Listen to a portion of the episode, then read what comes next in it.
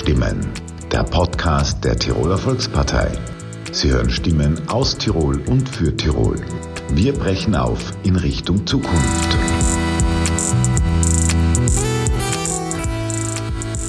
Herzlich willkommen zu einer weiteren Folge von Aufbruchstimmen, dem Podcast der Tiroler Volkspartei. Heute, Sie hören schon, in etwas anderer Kulisse. Ich bin nämlich mit Mario Gerber auf der FAFGA, auf der Tourismusmesse. Mario, herzlich willkommen. Danke, dass du dir die Zeit nimmst. Sehr gerne, freut mich ganz besonders, bei dem Podcast dabei zu sein. Du bist ja unter anderem Tourismussprecher, auch selber Hotelier im Kütai. Und da würde ich sagen, das ist gleich meine Einstiegsfrage. Du hast vor kurzem erst Schlagzeilen gemacht, weil du deinen Pool mit Hackschnitzelheizung heizt und sagst eigentlich auch in diesem Winter wird das äh, energietechnisch bei dir so weiterlaufen wie bisher. Ich muss dazu sagen, natürlich, wo wir damals diesen Pool gebaut haben und auch auf Hackschnitzel gesetzt haben, wir haben im Ort ein eigenes Kraftwerk gebaut, war uns natürlich nicht bewusst, dass wir drei, vier Jahre später auf eine Energiekrise zusteuern. Ähm, aber ich glaube, was ganz wichtig ist einfach, es ist wieder ein Beispiel, was zeigt, wie so viele Tourismusorte, weil auch zum Beispiel äh, Obergurgel hat eine Hackschnitzelanlage, dass der Tourismus sehr wohl an Nachhaltigkeit bemüht ist, dass er sehr wohl weiß auch, wie wichtig die Nachhaltigkeit ist und dass es eben überhaupt nicht stimmt, dass man sagt, der Tourismus äh, hat kein Fable für Nachhaltigkeit. Das ist jetzt ein Thema, was die Energie betrifft. Und ähm, mir ist halt einfach auch wichtig, wir müssen total aufpassen, dass wir diesen Winter unsere Angebote aufrechterhalten. Es darf uns nicht passieren, dass wir jetzt schon wieder in eine Diskussion kommen, dass wir Pools zusperren oder Außenpools zusperren oder Skipisten nicht beschneien. Das ist überhaupt für uns die Grundlage, unser Angebot. Und wir hatten das ja gehabt bei Covid, wo wir als Einziger müssen um 22 Uhr die Bar zusperren und die äh, in Südtirol und in der Schweiz haben uns sprichwörtlich ausgelacht und unsere Gäste haben dort Urlaub gemacht. Das heißt, für mich ist eines ganz klar, der Tourismus bekennt sich zur Nachhaltigkeit. Wir werden uns auch überlegen müssen, wo wir Einsparungspotenzial haben. Dieser Aufgabe sind wir uns bewusst, da werden wir auch nachkommen, aber wir dürfen ja nicht an unserem tollen Angebot schrauben, denn das ist dies, jenes Angebot, warum die Gäste zu uns kommen, warum sie sich wohlfühlen und auch ihren wohlverdienten Urlaub bei uns verbringen. Du bist ja Touristiker mit, mit Leib und Seele, bist unter anderem auch beim Tirol Tourism Board, Tourismussprecher in der Wirtschaftskammer und auch Obmann vom TVB Innsbruck und seine Feriendörfer. Wie ist denn die Stimmung momentan so im Tourismus?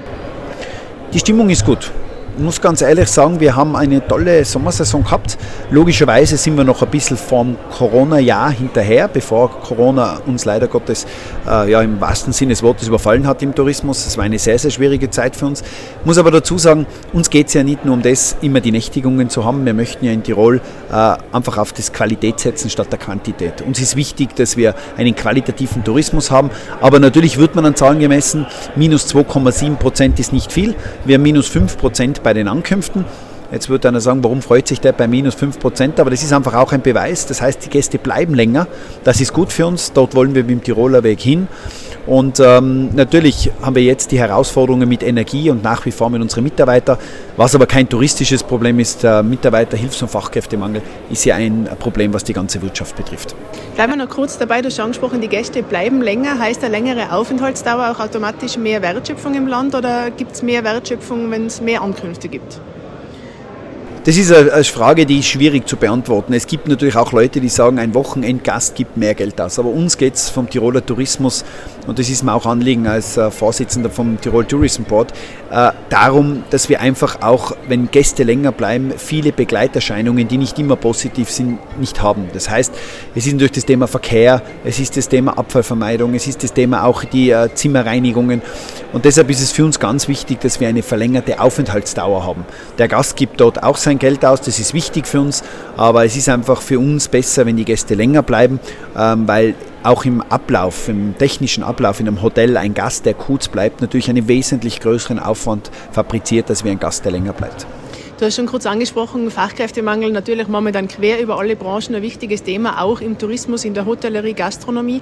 Gibt es irgendein Patentrezept gegen diesen Fachkräftemangel?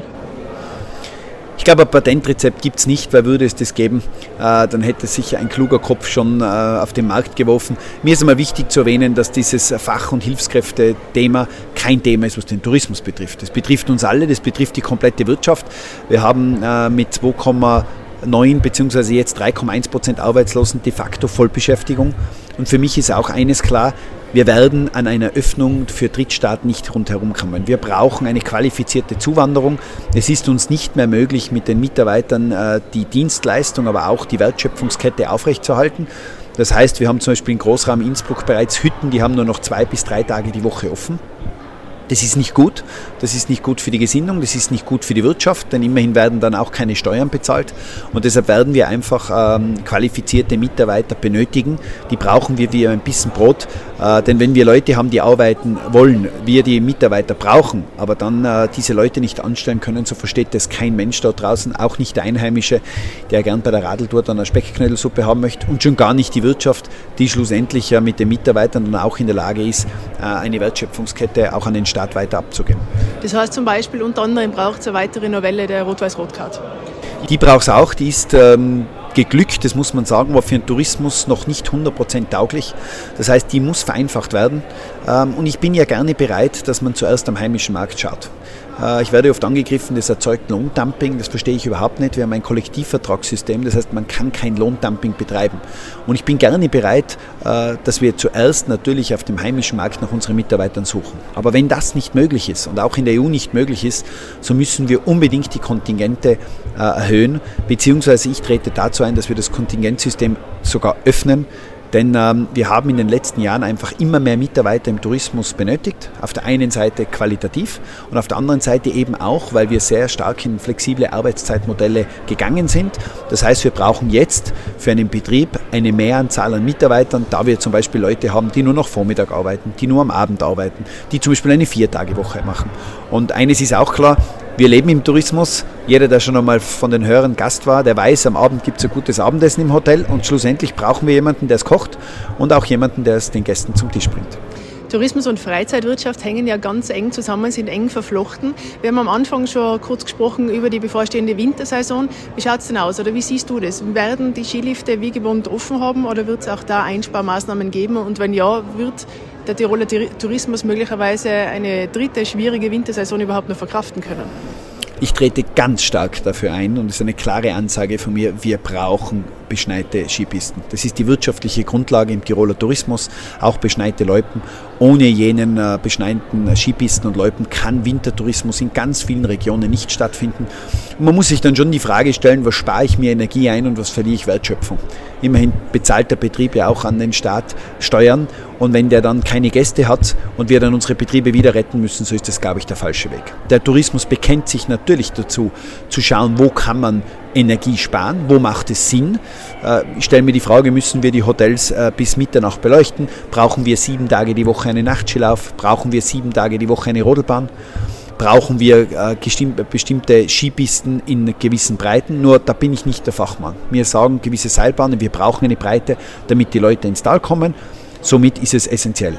Das Gleiche ist, wir brauchen einen Wellnessbereich, müssen uns aber die Frage stellen, schalten wir den Wellnessbereich um 10 Uhr Vormittag ein oder genügt es, wenn wir das um 2 oder um 3 am Nachmittag für die Gäste einschalten? Mario, du kandidierst im Bezirk Innsbruck und bist auch auf der Landesliste relativ prominent platziert. Was hast du dir denn vorgenommen für eine weitere Periode im Tiroler Landtag? Es gibt viel zu tun.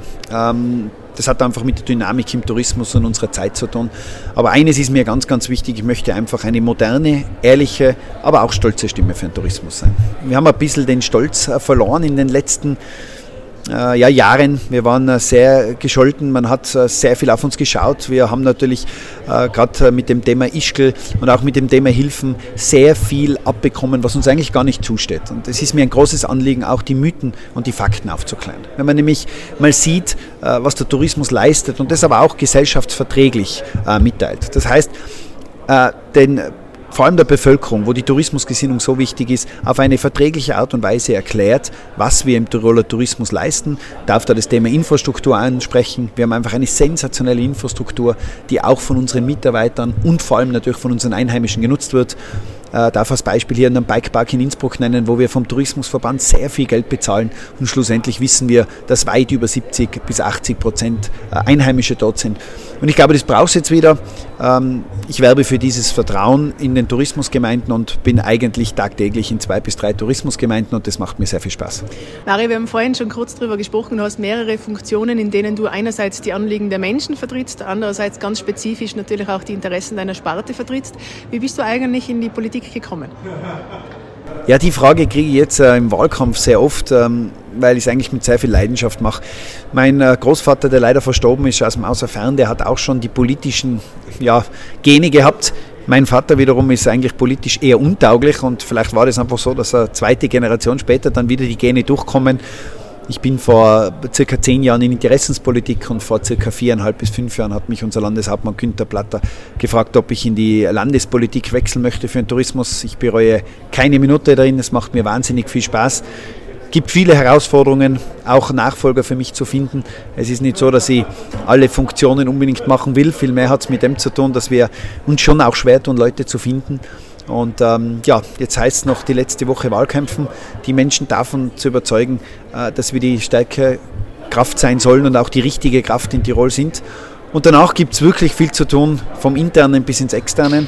Herausfordernde Zeiten, aber das macht mir sehr viel Spaß und das fordert mich auch. Nachfolger zu finden, war jetzt mein Stichwort. Ich muss jetzt einfach nachfragen. Du wirst ja immer wieder auch gehandelt als mögliches, als mögliches Mitglied in der nächsten Landesregierung. Wäre das was? Würdest du überhaupt Ja sagen, wenn ich der Toni Matte fragen würde?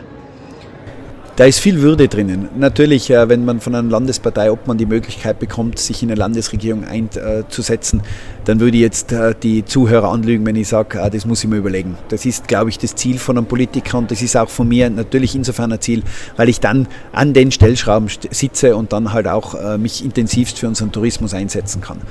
Aber ich bin auch ein Mensch, ähm, getreu dem Sprichwort, gell, bevor der Bär am Boden liegt, bringt es eigentlich wenig, das Fell aufzuteilen. Jetzt müssen wir mal schauen, dass wir den äh, Wahlkampf gewinnen und dann obliegt es ähm, unseren Toni Matle. Ich stehe 100% hinter dem Toni Matle. Der wird garantiert die richtigen Entscheidungen treffen, sein richtiges Team zusammenstellen und wenn es denn dann so sein soll, dass der Toni auch für mich einen Weg sieht, dann bin ich sicher der, der mit äh, vollem Herzblut sich weiter für die Tirolerinnen und Tiroler einsetzt, aber natürlich auch für unsere Branche. Mario, eine letzte Frage noch. Was muss man unbedingt wissen über den Menschen Mario Gerber und über den Politiker Mario Gerber? Den Menschen, das ist eine gute Frage ich bin ein Mensch, der sehr stark an einer Harmonie gekoppelt ist. Mir ist es ganz wichtig, dass es für eine Familie gut geht, dass alles angesprochen wird. Ich bin Familienvater von drei Kindern mit 19, 10 und 4. Das heißt, ich habe so alle Themen durch. Gell. Das ist eine große Herausforderung, aber ganz eine tolle Frau, die mich eigentlich ganz stark unterstützt, auch ähm, in der Familie und auch in meinen Betrieben. Das heißt, mir geht es da einfach um einen Zusammenhalt und um Harmonie. Auch Freundschaften sind mir sehr wichtig. Als Politiker bin ich, glaube ich, schon sehr ehrgeizig. Ähm, weil es mir einfach um die Sache geht und ich glaube, man muss mit richtigen Worten und äh, mit richtigen, auch mit der richtigen Stimme zum richtigen Zeitpunkt ähm, auch durchaus auf den Punkt kommen.